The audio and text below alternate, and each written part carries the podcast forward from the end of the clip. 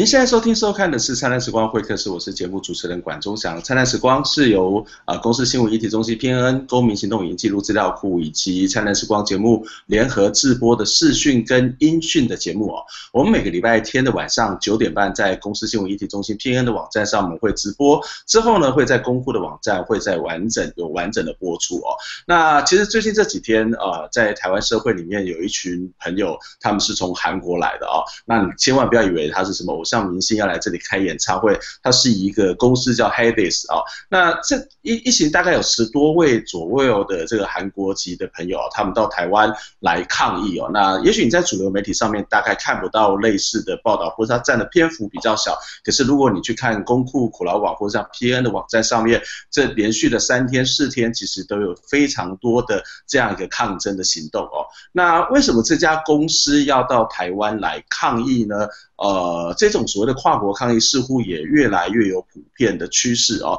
那它跟台湾的这个所谓的公司，呃，永丰鱼到底有什么样的关系？那它呃跟这个台湾的这个相关的民众或者台湾的劳工之间有什么关系？我们今天要来跟大家谈这个，我觉得还蛮重要的一个话题哦。那今天是要来跟大家一起聊天的是，请到的是高教工会的呃组织部主任林博宜，那他同时也是台湾声援 HyDis 工人连线的成员。工呃，博宜你好。嗨，中祥，大家好。呃，对，你今天不是用我们高教工会的名义来上节目，你是用所谓的台湾声援 HyDis 工人连线哦。哎、嗯，我先问一个，这个跟这个主题没有什么太大的关联性，但是有点关联啦，就是为什么高等教育产业工会呃这样的一个组织的成员，或者是呃你作为这样一个工人运动的这样一个成员，会来声援这一次的行动？OK，呃，其实呃高教工会我们秘书处开会的时候也有讨论过。那其实大家的一个蛮共识性的想法就是说，因为这一类的跨海的抗争，其实相当需要在地的劳工运动的朋友参加。嗯哼。那尽管说在地的朋友也许跟这个议题不会有那么最直接的这个关系哈，但是潜在的来说，呃，在地的工运朋友能够声援，长远来看。假如未来说不定有一天，呃，我们也有这样的必要，得要到海外的时候，其实他们在地的朋友也一定会支持我们。所以在这种类似说资本跨国流动的情况下，跨国的劳工运动，尽管没有看到那么立即的利害关系，但是平常就培养一种合作的默契，那我们想对长远的发展是很重要的。嗯，的的确，我想在这个所谓的全球化的时代当中，这个我们常常会找不到这个这一个公司的老板，他可能在全球很多地方都有不断不同的投资，那他涉及到这个投资的这个过程其实是相对很复杂哦。那这个这个公司这个国家的工人，其实他老板已经不见得是这个本地的雇主啊，所以他可能会有所谓的跨国投资的这个项目这样的一个状况，也会有跨国抗议的这个状况。这个待会我们再进一步的来谈这个，我觉得非常重要的一个面向啊。那不过我想要回到我们这个题目的本身，可不可以告诉我们为什么这一群韩国的工人，这个 HyDis 这个公司的员工会到台湾来抗议呢？OK，呃，实际上这一次他们已经是第二次来到台湾了。那他们的遭遇最简单的说呢，就是说，呃，他们透过台湾的朋友，在一月份的时候才临时得知，哈，台湾的这个他们的母公司就是永丰鱼，嗯呃集团，然后它底下的一个叫元泰科技的公司，嗯，呃，在一月份的董事会上面临时性的通过了要把韩国的这一个 HyDis 公司的工厂给关闭。嗯，那这样的一个通过，他事先并没有跟 HyDis 的劳工有任何的协商或讨论哈，甚至尽管董事会通过后都没有直接告诉这个 HyDis 公司的劳工，是透过台湾他们的友人得知了这个讯息以后，他们才很紧急的认为要因应，要向资方进行进一步的谈判哦。嗯，但是因为在韩国，他们在呃要进行跟公司这样的一个协议的过程中。呃，公司都只愿意跟他们讨论是说补偿金应该要给他们多少钱，然后或者说这个就是说之前费的问题。但是呃，劳工们真正在意的是说，他们认为公司明明没有非常严重的亏损哦，甚至这个专利是给公司赚进了大笔的这个授权金。在这种情况下面，不能够不要关厂就尽量不要关厂，让他们可以有一个稳定的工作跟收入。然而，公司是完全丝毫不考虑这个问题。我想，原因很简单，就是台湾这边的真正的资方，就是说这个元大科技已经做出了决定了，所以韩国这边的这个 Hydisk 公司只能够配合。那是在这样的背景下，韩国的工人朋友们认为，非得要来到台湾跟他们真正的这个资方元大科技还有永丰余集团，呃，直接面对面的协商，然后才能够有机会让这样的事情获得比较好的讨论，然后有转圜的机会。所以从二月份，他们就先有第一团，呃，六位的这个劳工朋友加上他们的金属工会的干部一起来到台湾。嗯，对，那那个时候已经是有呃。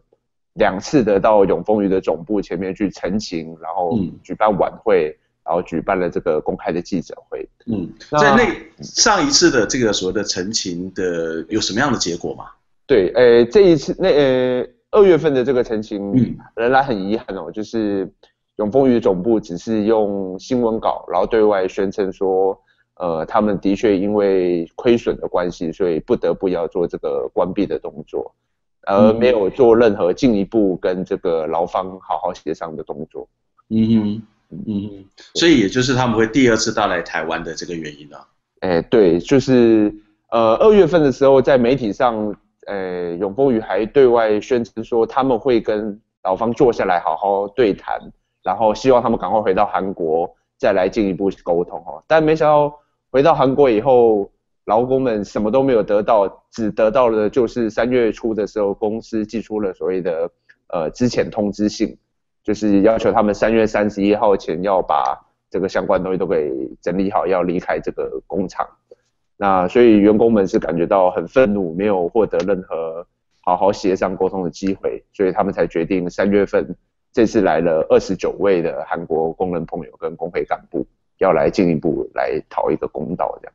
嗯，好，那我们知道永丰余实际上在台湾是一个还蛮历史悠久的一个公司哦，早期可能是包括造纸啊，后来也包括了银行，甚至后来跨足到这个科呃生技这个部分啊，或者在科技的产业。那永丰余跟刚刚谈到的元大科技，跟它是这个所谓的 Hydisk 的最终的母公司吗？你的意思是这样子吗？欸、对，没错，就是二零零八年的时候，嗯，呃，元大科技实际上就是永丰余的总裁何寿川的儿子。何以达设立的公司，嗯，那二零零八年的时候，他们策略性的想要因为发展所谓的电子纸，就是所谓我们常用像 Kindle 这种阅读器，嗯，这个这个电子纸，那所以他们去韩国并购了这个 Hydisk 公司。嗯哼，嗯哼，那呃，为什么 Hydisk 的员工不在韩国自己抗议就好，还要跑这么遥远的地方到台湾来抗议呢？就是它应该是一个本地内部的一个所谓的劳资纠纷的问题嘛？那难难道韩国当地的法令是没有办法去解决这个问题吗？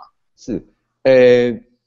他们呃 Hydisk 的劳工在韩国持续都有抗议的行动。嗯，呃，我相信他们之所以要。花这么大的一个成本哦，坐飞机远来台湾，一定是他们认为说，呃，韩国的这个 Hydisk 这个子公司是呃一个元大科技的这个实际上呃控制的对象而已。所以说元大科技呃位于台湾嘛，那这一个包括说决定要关厂的决定也是元大科技的董事会做出的决定。嗯哼，所以他们认为非得要在台湾对元大科技进行施加压力吼。才能够换得重新让他们考虑这件事情，还有或者对等协商的机会啦。嗯哼，对对。但是如果在台湾就会不理不睬嘛，反正他就从韩国当地的相关的法令去解决。那是不是这样的一个拔海的这种抗争，其实对他们来讲反而是很高的成本？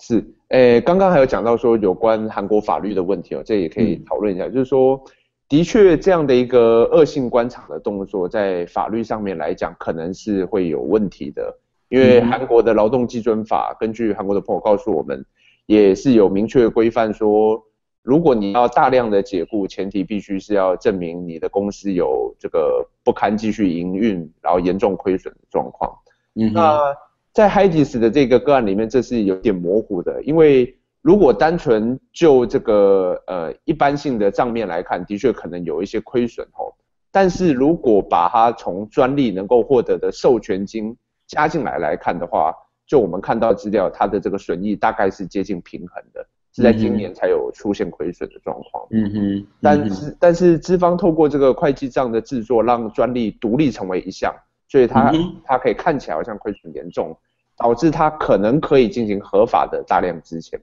那呃还有一个问题就是说，究竟这件事情合不合法？呃，一般来说必须要经过法院来检验嘛。嗯，在大量资遣的问题来说，如果要等到法院检检验，通常都是缓不济急了。嗯，呃，而远不不如是要由劳资之间透过集体协商的方式来让公司要如何营运获得一个比较好的讨论。毕竟说，尽管最后我们如果知道说半年后或者一年后法院宣告这个大量资遣是违法的。那这个公司也顶多是会会有可能进一步的赔偿责任，但是劳工们他的工作权还是几乎没有恢复的可能。嗯哼，嗯哼，但是，所以他要来到台湾来呃施加压力，大概是这样。嗯哼哼哼，所以台湾的做法就是他们会期待台湾的这个永丰余这个大的集团，他会有什么样的一个一个解决，或者是他希望有什么样的回应吗？OK，他们的诉求就是。呃，撤回官场跟撤回解雇嘛，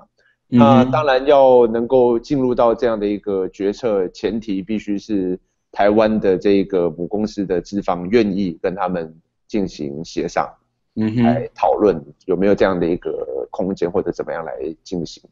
那很可惜是，呃，这次他们来到台湾，这尽管已经是第二次，然后也是进行了一个礼拜哈，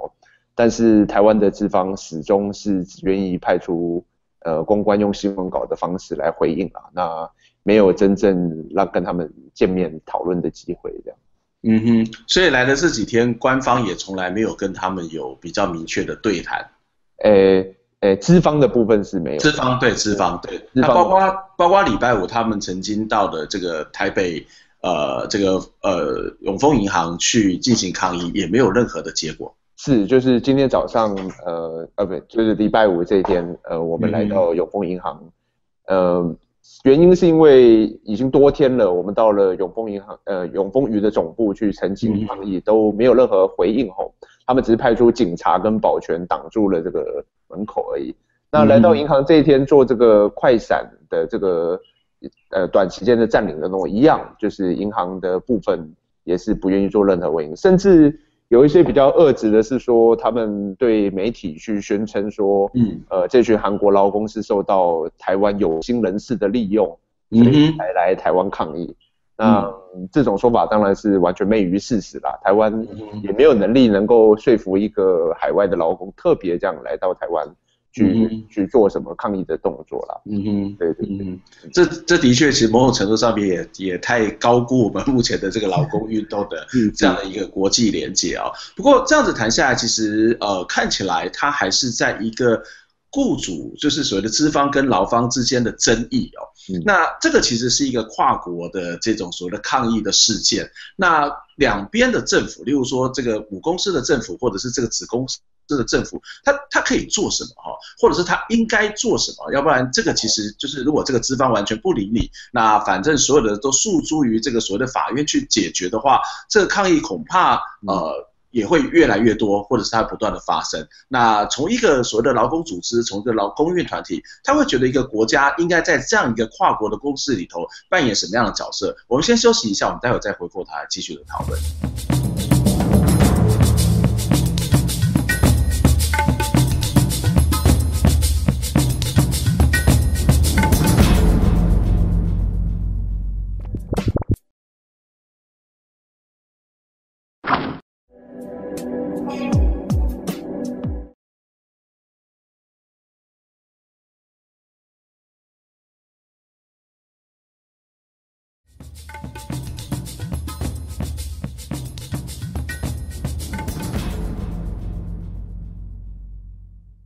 您现在收听收看的是《灿烂时光会客室》，我是节目主持人管中祥。《灿烂时光会客室》呢是由公司新闻议题中心 PNN、公民行动影音记录资料库以及《灿烂时光》节目联合制播的视讯跟音讯的节目哦。我们在每个礼拜五晚上的十点，在中正大学金声金视广播电台 FM 八八点一的频段当中会播出。那在礼拜天的晚上九点半呢，在公司新闻议题中心 PNN 的网站会有呃现场的这个直播，同时呢，呃之后会在公库的网站会有完整。的节目的播出。今天跟大家一起来聊这个话题哦，就是一个呃韩国的 Hedis 公司。那虽然它是一个韩国的公司，可是它的母公司是由台湾的这个永丰鱼来投资，就是台湾永丰鱼是它母公司。那在前一个呃这个上个礼拜呢，他们曾经到台湾来进行跨海的抗议哦。那我们今天在节目现场跟我们一起聊天的是高教工会的组织部的主任林博宜，博宜你好。好，钟祥，大家好。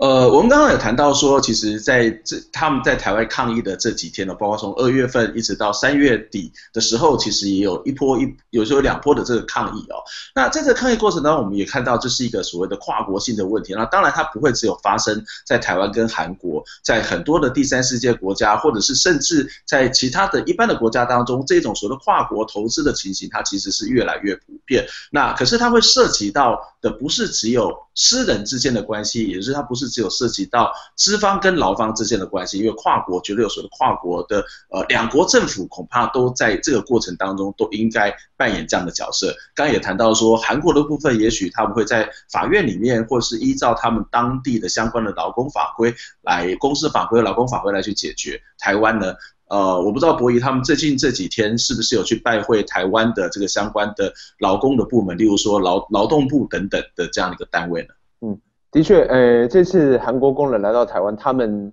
心中原本预期的最大一个期望就是说，他们能够，呃，透过台湾的政府吼，那来促成说永丰余的资方愿意坐下来跟他们，呃，协商或者谈判，所以他们呃有前往了这个劳动部，然后去做了一个这个澄清的动作，呃，很，然后他们事前也都有试着要跟劳动部进行书面联系哦，但。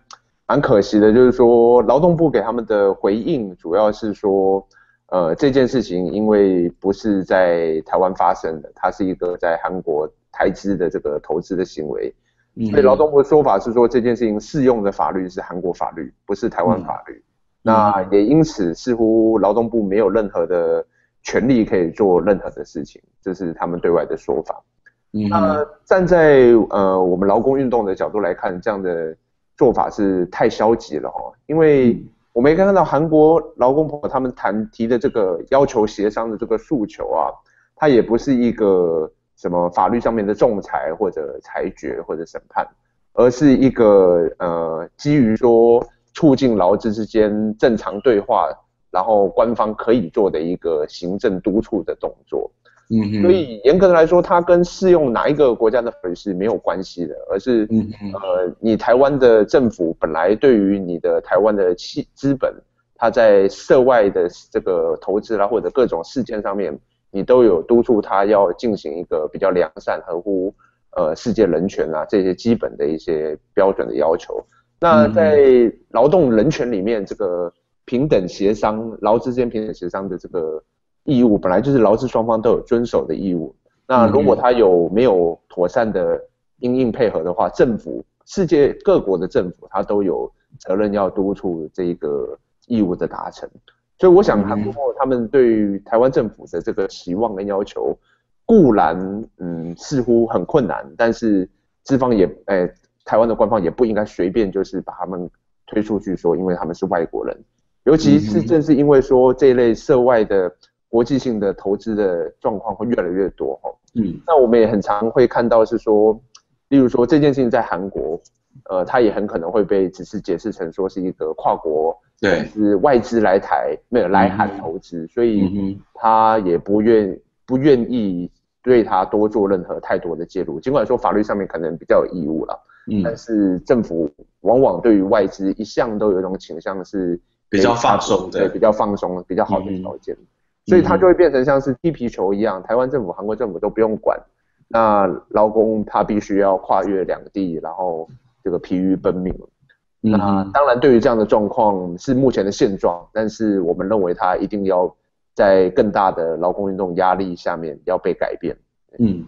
这其实也不是台湾第一次啦，在其实前呃大概十几年前，就包括呃在萨尔瓦多那边，台湾的纺织公司也有类似这个欺压当地劳工的这个问题啊，或者是比较近一点的是，例如说富士康在中国投资，那造成了十几个这个富士康的员工，呃红海的员红海的员工，富士康员工这样跳楼自杀的这个事情，以及最近发生的事情哦，这事实上涉及到一个还蛮严重的问题，就是。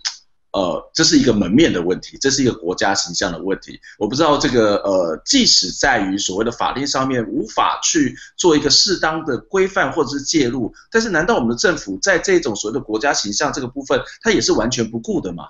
嗯，而且的确，我觉得说台湾的政府，不论说劳动部或经济部，他们对于这种呃，他们很常鼓励说，呃，台湾的资本到海外去投资，他们想说。嗯如果这样获利，似乎对于台湾的这经济可能有些好处，但是他们从来没有督促这些企业或资本要践行一些基本的，不论说要遵守当地的法令，要遵守世界上基本的劳动人权的规章或环保人权的规章。这方面，台湾的政府是相当没有这样的知识，或者说他也没有去践行他这样的一个行政督促的责任。所以，不论说看到您刚刚说这个富士康的这种问题非常严重。或者说，呃，在很早前，就台资非常多在中南美洲，中南美洲对投资纺织厂的这个很多，有的是恶性官场，有的是打压工会干部，有的是例如说，呃，跟政府勾结贪污，这种问题非常的严重。嗯、那台湾政府的确几乎是不闻不问，对，这甚至是暗中支持的这种作风是非常看常看到的。嗯，这个其实呃涉及到国家跟国家之间的关系哦，包括我们之前也曾经讨论过，例如说呃这个印尼的这个工人到台湾来工作，或是越南到工人到台湾来工作，事实上这个都是一个全球流动之下我们会经常看到的一个现象。不过从我们刚刚谈下来，可以发现一件事情，至少在台湾，对于所谓自己的企业到其他国家投资的这样一个部分，它基本的一种所谓的责责任或者是一种规范，事实上是不存存在，或者它是非常少的哦。那但是其实其他的国家的做法又是什么呢？或者是我们期待这样的一个其他国家，或者国家跟国家之间，它在法令上面或者是制度上面应该要怎么规范是比较好？要不然如果像 h a t i s 这样的一个例子来看，它基本上讲有点像个国际人球嘛。就是韩国的政府，他恐怕呃也不太愿意介入，它是一个跨国的公司。可是这个母国公司其实又觉得说，它又不是发生在本地这个产地、这个这个这个场域里面。那这些工人，这种国际的所谓的移动的情形，或者是所谓的国际分工的情形，越来越普遍，而且越来越密切。那所有的劳工在这种所谓跨国厂商工作的劳工，他不就是变成一个人球了吗？嗯，呃，的确是这个样子。所以我们如果要改变这样的一个问题，哈。嗯，就我们了解来看，历史上还是有一些少数比较好的一个例子状况。例举例来讲，呃，台资也曾曾经在海外投资遇过，呃，他也不是随便都可以这样随便侵犯人权，像是他们在德国，例如台资这个 BanQ 要去，嗯，呃，并购是西门子吧？对，在大概两千年初的时候，他们就是因为这个，呃，并购的过程中要有这种恶性的呃大量解雇。那当地的这个，因为德国它的工会的运动，还有劳工的组织的程度是非常高的，所以他们有效的透过了法院，然后也有效透过劳工运动方式，逼迫这个 BenQ 在这个恶性的这个解解这个之前的过程中要付出巨额的赔偿金。那像是这样的一个案例，它就是让资本会知道说，不是你作为海外投资，你可以随便的可以不遵守当地的法令。那你如果没有基本的这个责任和法律的这个遵行的义务的的动作的话，你会遭遇到非常大的困难哦。那如何让这样的一个比较合理的状况会发生？它还是的确蛮牵涉到说这个，一来是说在地的这个劳工运动的发展的状况如何有效到能够逼迫他的政府不是只是呃合乎外资的这个需求，而是。会同时照顾他们最基本劳工的需求。第二点呢，我想，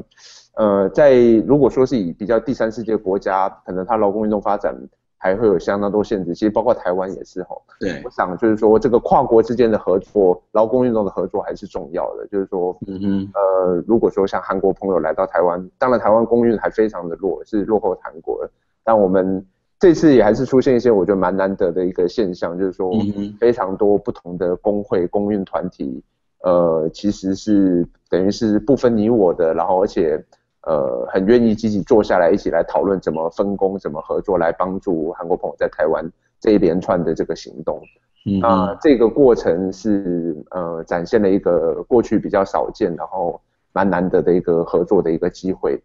对对，嗯、那这样的一个合作的默契，我相信对于未来我们如果要发展更多的国际性的合作，都应该是有正面的帮助。嗯，这这的确，我想一方面对于所谓的。跨国政府或去做某种的施压，或是呃，另外一方面回到这个所谓的劳工跟软劳工之间这个连接，其实是件非常重要的一个过程。我刚刚呃，博弈也特别谈到说，其实韩国的这个所谓的劳工运动，它其实是比台湾是强大非常非常的多。那在台湾你可以看到呃，这个所谓的最近这几年看到很多又所谓三倍一呃三三步一跪的这个这样的一个一个画面哦，事实上也是从韩国的这个农民运动跟工人运动它开始施展开来。哦，那这几天跟韩国的朋友接触，你看韩国的这些朋友，他们在运动的形式上面，或者是在运动的策略上面，或者是在运动的本身，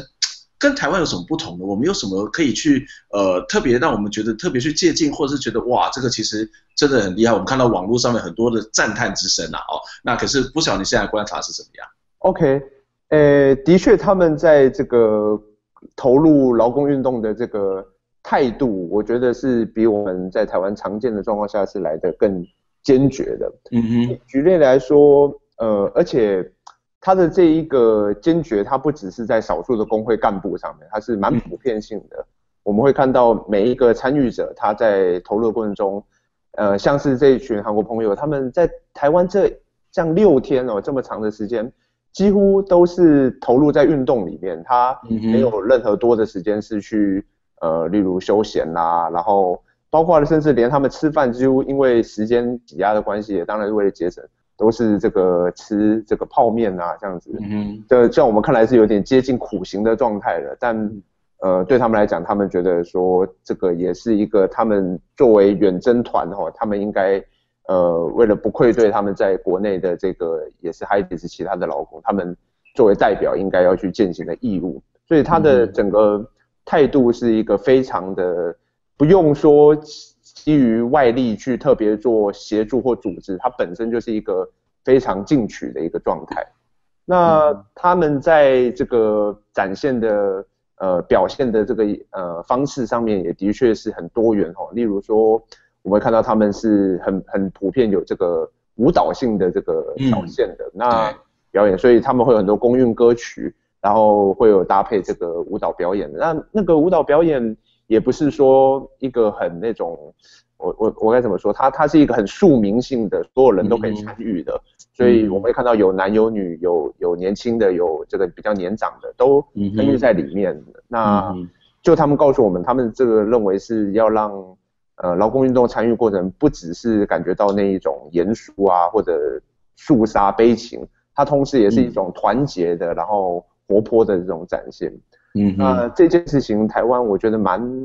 其实我也听到很多朋友讲说，哎，我们的确应该赶快来学着编舞哈，就是 下一次什么时候我们就应该要来试着来做做看这样子，嗯哼，这也是一个蛮蛮蛮大的亮点这样子，嗯哼，呃，这当然是一个长期的累积哦。那我想最后一点点的时间，我想要问一个其实有点困难的问题，就是。这样的一个韩国的这种公运的，不管是在态度、精神或是形式上面，它是一个怎么样的发展的背景呢？那台湾是有可能展现出这一种所谓的精神态度跟形式的吗？嗯，这个真的是一个很难的问题，的确是很难问题。说的确就是，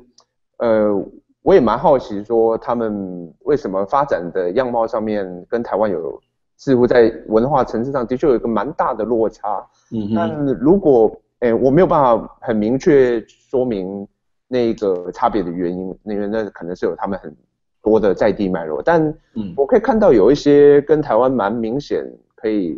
我们借鉴的去改善的东西，例如说，呃，这次韩国来的朋友里面，他们有工金属工会的干部。嗯，然后也有这个 HYDIS 的这个知会的，就是工厂的工人，嗯，但是他们会蛮刻意要让这个工厂的工人们自己成为领导者，嗯，而且这个领导者也的确很，这个用台湾话就是说，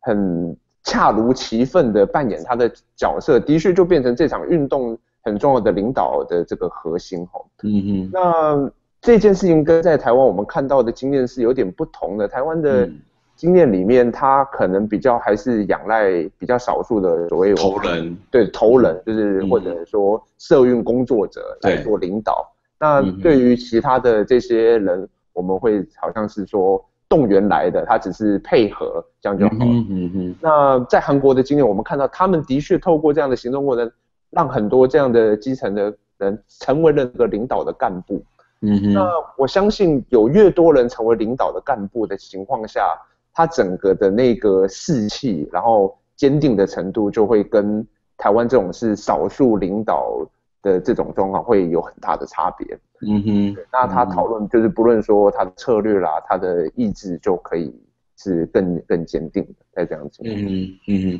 我想这是一个非常重要的一个一个观点哦，就是在一个运动的过程当中，怎么样让这个当事人成为一个所谓的主体，或者成为一个真正的这个领导者，然后由这个不同的当事人来去带领，或是来跟组织这样的一个公寓，其实是一个非常重要的一个现象哦。那今天非常谢谢博弈来，让我们从 HYDIS 的这个抗争也看到呃所谓的跨国企业、跨国资本所造成的种种的问题，韩国的公寓所展现出来的不同的面向。谢谢博弈，我们。下礼拜空中再会，谢谢，拜拜。好，谢谢钟祥，大家再见，谢谢，拜拜。